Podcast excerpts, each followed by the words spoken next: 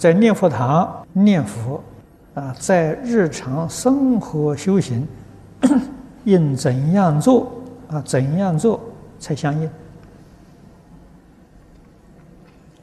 念佛堂是训练，是养成念佛的习惯。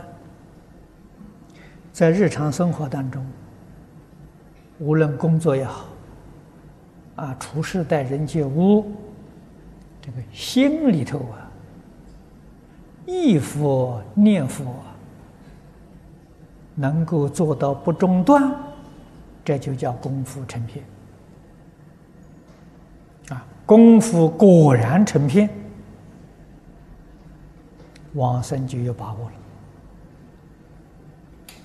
啊，所以念佛它是养成，啊，真正功夫是在日常生活当中。